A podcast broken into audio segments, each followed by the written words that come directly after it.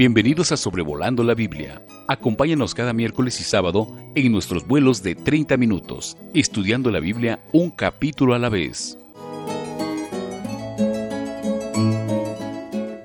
Una calurosa bienvenida a la edición número 155 de Sobrevolando la Biblia, considerando el libro de Números capítulo 36 este 9 de marzo del 2022 les habla David Alves Padre. Tenemos en este último capítulo de números un capítulo breve acerca de la ley del casamiento de las herederas. Y regresamos al caso de las hijas de Zelofead. Usted ya conoce sus nombres muy bien. Eh, las hemos visto ya en el capítulo 26, en el capítulo 27, y ahora las vamos a considerar brevemente en el capítulo 36.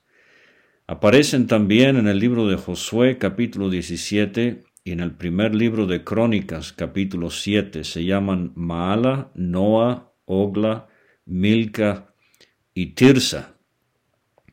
Cinco hermanas empeñadas en conseguir la bendición de la herencia que Dios había prometido a su pueblo. Contrasta con cinco hermanos en Lucas capítulo 16, donde un hombre ya en el más allá le suplicó a Abraham que Lázaro fuera a la casa de su padre. ¿Por qué? Dijo él, tengo cinco hermanos para que no vengan ellos también a este lugar de tormento. Entonces, de entrada quiero preguntarle, apreciado oyente, ¿está usted buscando la bendición de Dios y me refiero en lo espiritual? ¿O será su porción eterna la perdición por no haberle dado eh, la atención debida a las cosas de Dios? Bueno, eh, vimos en el capítulo 26 de Números, versículos 29 a 34, cuando vimos el segundo censo de la nación de Israel, ya no al pie del monte de Sinaí, como al principio de Números, sino el segundo censo se dio en los campos de Moab. Y cuando eh, Moisés señala a los hijos de Manasés la cuenta de Maquir, la familia de los Maquiritas, y Maquir engendró a Galaad, Galaad que daría su nombre a un lugar de cierto renombre en la Biblia, la familia de los Galaaditas. Eh, entonces llegamos a eh, descendientes de Manasés que eh, son llamados los Eferitas porque eran hijos de Efer. Zelofead, hijo de Efer, no tuvo hijos sino hijas. Y los nombres de las hijas de Zelofead fueron, eh, como he dicho, Mala, Noa, Ogla, Milca y Tirsa. entonces en el capítulo 27 vemos que ellas vienen a Moisés y se presentan delante de él y del sacerdote eh, Eleazar, que ha reemplazado a Aarón como sumo sacerdote, y delante de los príncipes de toda la congregación, a la puerta del tabernáculo de reunión, y dijeron, Nuestro Padre murió en el desierto, no porque haya participado en la eh, contradicción de Coré, sino en su propio pecado y, no tuvo hijos. Eh, ¿Por qué será quitado el nombre de nuestro Padre de entre su familia por no haber tenido hijo? Danos heredad entre los hermanos de nuestro Padre. Y vimos esa expresión tan interesante. Moisés llevó su causa delante de Jehová. La respuesta divina es que la heredad sería de las hijas si no había hijo, eh, si no tenía eh, hijas eh, el hombre, entonces se daría la heredad a sus hermanos, y si no tenía hermanos, sería a su padre, sino al pariente más cercano. Y lo que vimos en el capítulo 27 eh, es el, el, asunto tan importante de que eh, una familia se identificara con eh, la heredad que Dios le había prometido. Y vamos a ver que en términos espirituales esto tiene significado especial para nosotros el día de hoy en el 2022. Pero dice entonces Números capítulo 36 versículo 1, llegaron los príncipes de los padres de la familia de Galaad, hijo de Maquir, hijo de Manasés, de las familias de los hijos de José, y hablaron delante de Moisés y de los príncipes, jefes de las casas paternas de los hijos de Israel, y dijeron, Jehová mandó a mi Señor que por sorteo diese la tierra a los hijos de Israel en posesión. También ha mandado Jehová a mi Señor que dé la posesión de Zelofead, nuestro hermano, a sus hijas. Muy interesante el respeto con que le hablan a Moisés. Jehová mandó a mi Señor, ha mandado Jehová a mi Señor. Eh, vemos algo del tremendo liderazgo que Moisés había desempeñado entre este pueblo, aunque a veces lo criticaron y murmuraron contra él. Eh, el libro termina con expresiones de sumo respeto que se había ganado entre su pueblo.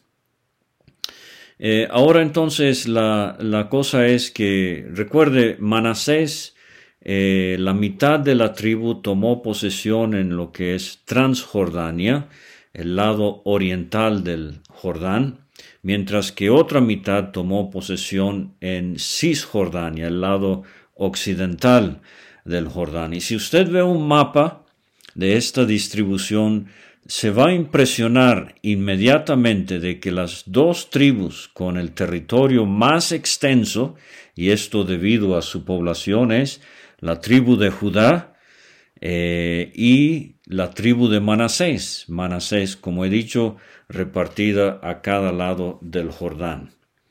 Pero ahora vamos a notar que aquí eh, son los líderes de Manasés que muestran eh, tremendo discernimiento y anticipan potencialmente un problema. Dicen, si ellas se casaren con algunos de los hijos de las otras tribus de los hijos de Israel, la herencia de ellas será así quitada de la herencia de nuestros padres y será añadida a la tribu, eh, a la herencia de la tribu a que se unan y será quitada de la porción de nuestra heredad. Y cuando viniere el jubileo de los hijos de Israel, la heredad de ellas será añadida a la heredad de la tribu de sus maridos. Así la heredad de ellas será quitada de la heredad de la tribu de nuestros padres. Entonces, así como estas cinco hermanas se preocuparon por la heredad de su familia, en el capítulo 27, estos hombres, líderes en Manasés, se preocupan por la heredad de la tribu en general.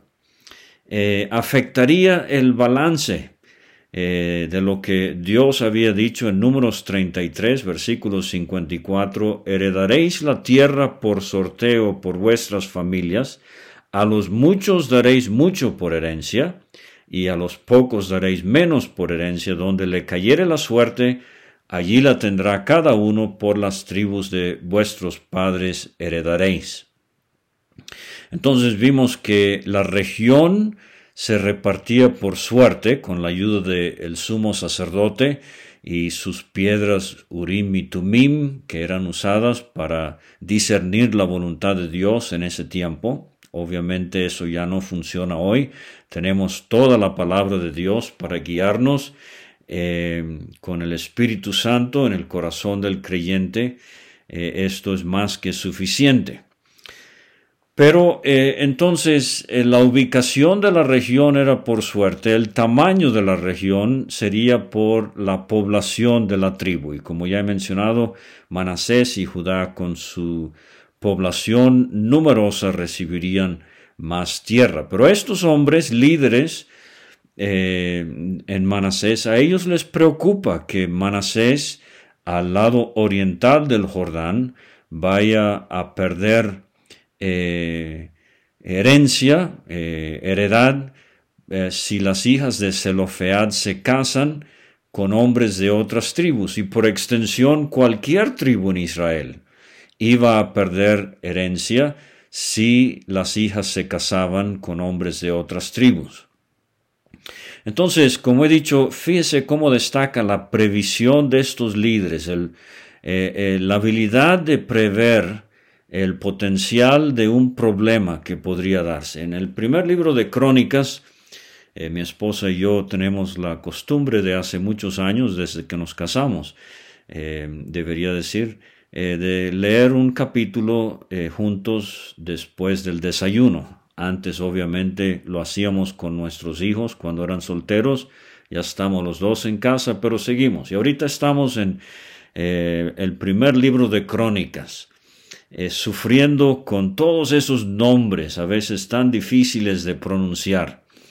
Pero decidimos no pasar estos capítulos por alto porque en medio de tantos nombres el Espíritu Santo de repente da ciertos comentarios que son de muchísimo provecho. Yo espero que usted también tenga la costumbre de leer la Biblia en casa con toda la familia, apagando el televisor, los celulares, poniendo todo a un lado, todos sentados juntos en el momento del día que les sea eh, conducente y propicio para dedicárselo a la lectura de la palabra de Dios. Pero bueno, en el primer libro de Crónicas 12:32, en el contexto del ejército del rey David, dice de los hijos de Isaacar doscientos principales, entendidos en los tiempos, y que sabían lo que Israel debía hacer, cuyo dicho seguían todos sus hermanos.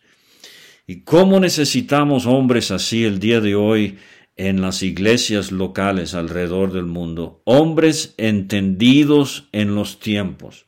Quiero dirigirme a la posibilidad de que me esté escuchando eh, algún uh, sobrevedor o pastor anciano de una iglesia local.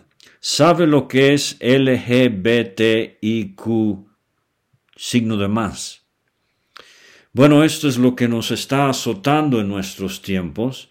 Es la, eh, son las siglas de lo que significa ser lesbiana, gay, bisexual, transgénero, transexual, travesti, intersexual y queer. Y al final el signo de más para incluir todos los colectivos que no están representados en las siglas anteriores. ¿Qué haría eh, el presbiterio de una iglesia local. Si alguien llega eh, con demandas legales de ser recibido a la comunión, eh, ¿qué significan estos términos? Se podría dar entre creyentes. todo lo de la perspectiva de género y todo este asunto, la confusión que hay en el mundo en relación a la sexualidad. Entonces necesitamos prever situaciones, necesitamos anticipar. Por ejemplo, en el caso triste y clásico del divorcio, he conocido muchas situaciones donde hombres no empezaron a estudiar el tema del divorcio hasta que ya se había dado en el seno de su iglesia, ya se habían formado eh, eh, como si fuera bandas de oposición, algunos a favor, algunos en contra, el, divorcio, el recasamiento, ¿qué, ¿qué, dice la Biblia al respecto? Muchas ideas muy erróneas, eh, muy carnales y no basadas en la palabra de Dios. Entonces volvemos a esto, necesitamos, nos urge eh, que tengamos hombres entendidos en los tiempos, como estos líderes de Manasés, que al haber escuchado la instrucción divina en el capítulo 27 en cuanto a las hijas de Zelofead, no se oponen, lo aceptan como algo de Dios, pero prevén la posibilidad de que en el futuro haya problemas con este tipo de situaciones. Versículo 5. Entonces Moisés mandó a los hijos de Israel por mandato de Jehová. Eh, esto es muy interesante. No fue Moisés diciendo, bueno, les voy a dar lo que yo pienso, mi, mi opinión es lo siguiente. y, hemos enfatizado ya en estos estudios de sobrevolando la Biblia, no contestar si uno no está seguro. Eh, no hay nada de malo, no es debilidad. Al enfrentar una situación compleja y difícil, decir, hermano, hermana, eh, voy a orar, voy a estudiar el asunto y Dios mediante pronto le tendré una respuesta. Obviamente aquí hay una previa consulta a Dios, como lo hizo Moisés eh, en el capítulo 27, versículo 5. Pero Moisés mandó a los hijos de Israel por mandato de Jehová, diciendo, la tribu de los hijos de José habla rectamente. O sea, Dios le ha comunicado a Moisés que los líderes en Manasés le han dado en el clavo a la posibilidad de un problema. Y aquí está la solución.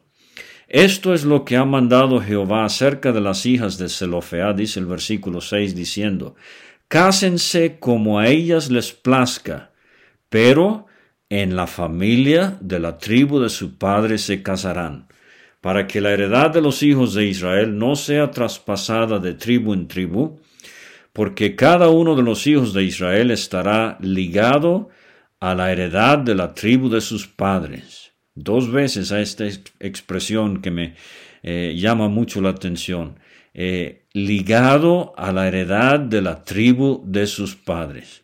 Debería haber dicho que los líderes de Manasés prevén que si una hija de Zelofead, en este caso específico, se casa con un hombre de Dan, por ejemplo, otro judío, pero de la tribu de Dan, pero entonces, al llegar el año del jubileo, la heredad en el seno de Manasés pasaría a ser parte permanente de la tribu de Dan. Entonces, esto es lo que se evita aquí. Cualquiera hija que tenga heredad en las, en las tribus de los hijos de Israel, con alguno de la familia de la tribu de su padre se casará, para que los hijos de Israel posean cada uno la heredad de sus padres y no ande la heredad rodando de una tribu a otra, sino que cada una de las tribus de los hijos de Israel estará ligada a su heredad. Aquí hay un principio bíblico.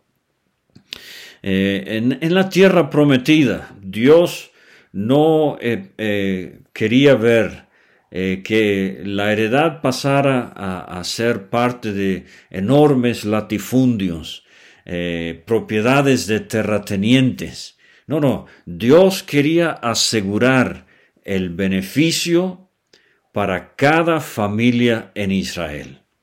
Y lo que vemos aquí es que la herencia, o podemos decir para traerlo a nuestros tiempos, el privilegio, trae consigo responsabilidades y restricciones.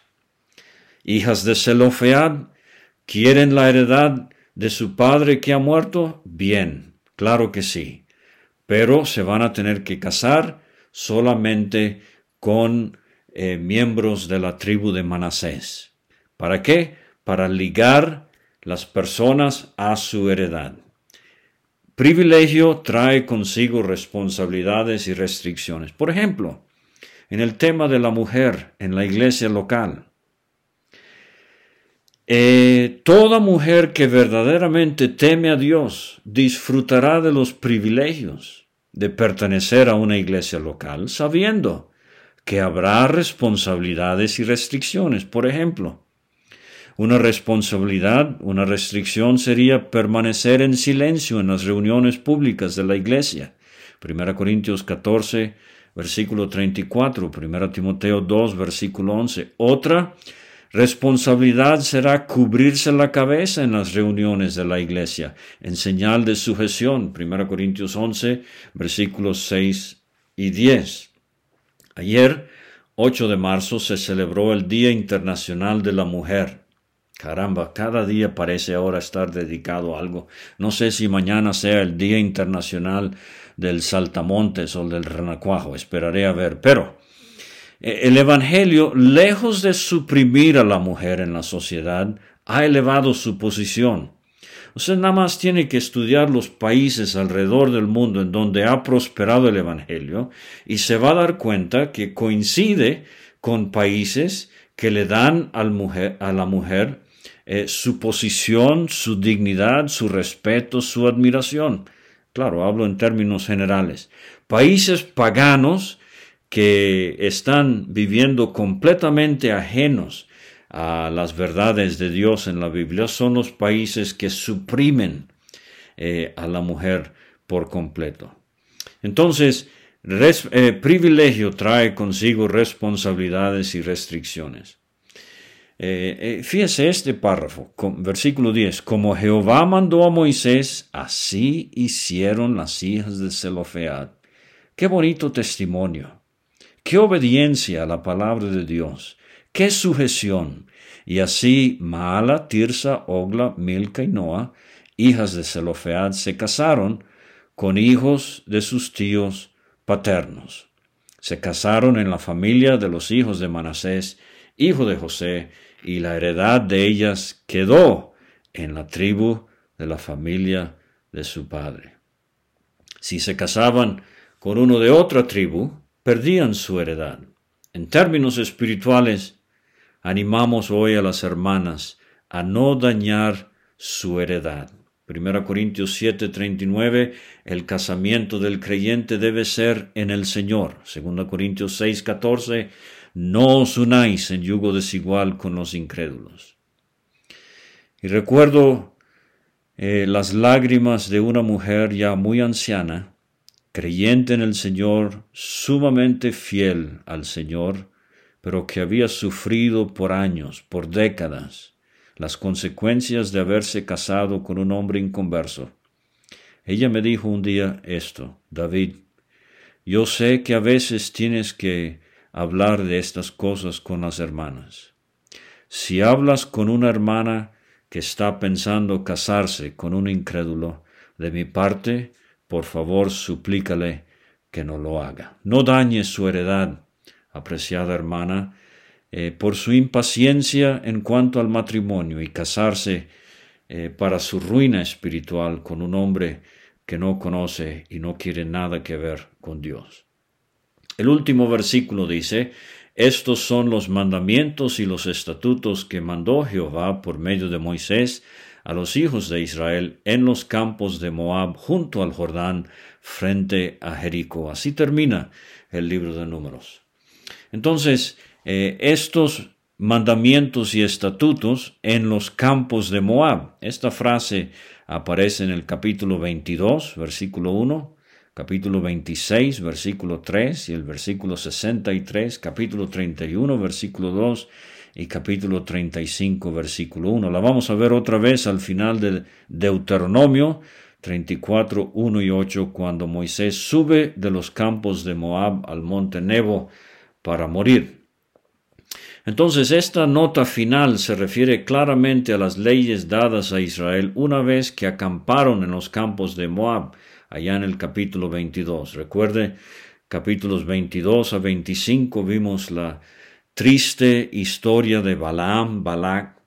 Eh, y, entonces eh, eh, estos mandamientos y estatutos serían, por ejemplo, lo de la división de las tierras, capítulo 26, la sucesión en la herencia, como he mencionado, capítulo 27 y capítulo 36, las ofrendas diarias, semanales, mensuales y anuales en los capítulos 28 y 29, la sucesión de líderes, tanto religiosos como civiles, capítulos 25 y 27, los votos y juramentos de una mujer, lo vimos en el capítulo 30, la división del botín, cómo repartían el botín al ver al haber una victoria en la guerra, capítulo 31, y vimos también leyes acerca del homicidio en el capítulo 35.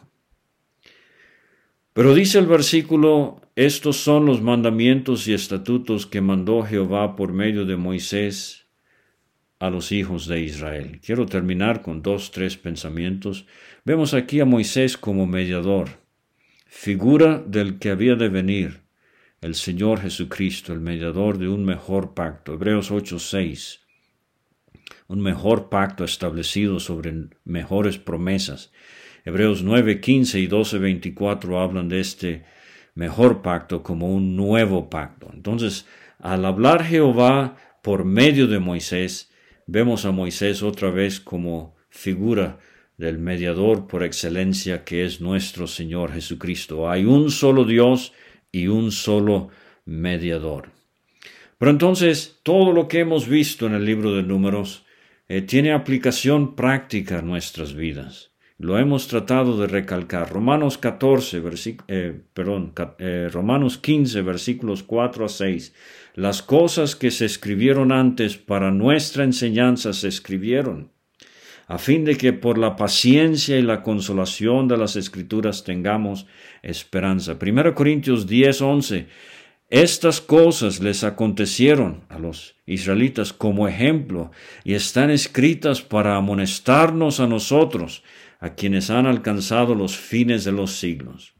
Así que, dice Pablo, el que piensa estar firme, mire que no caiga. Y finalmente, es un testimonio a la inspiración de las sagradas escrituras.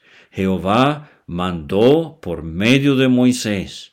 Segundo Timoteo 3:16, Pablo dice, toda la escritura es inspirada y es útil. Aquí estamos ya eh, habiendo completado el cuarto libro del Pentateuco pasaremos en la siguiente edición a el libro de Deuteronomio, los cinco primeros libros de la Biblia, todos inspirados por Dios, escritos por Moisés, llenos, repletos de ejemplos, para usted y para mí, y también eh, llenos de figuras, de tipos de nuestro amado Salvador, el Señor Jesucristo. Muchas gracias por escuchar y le esperamos en el sobrevuelo siguiente. Será el número 156 en Deuteronomio capítulo 1. Gracias por escuchar este estudio. Escríbenos a sobrevolando la Biblia gmail.com. Visita nuestra página www.graciamasgracia.com. Hasta la próxima.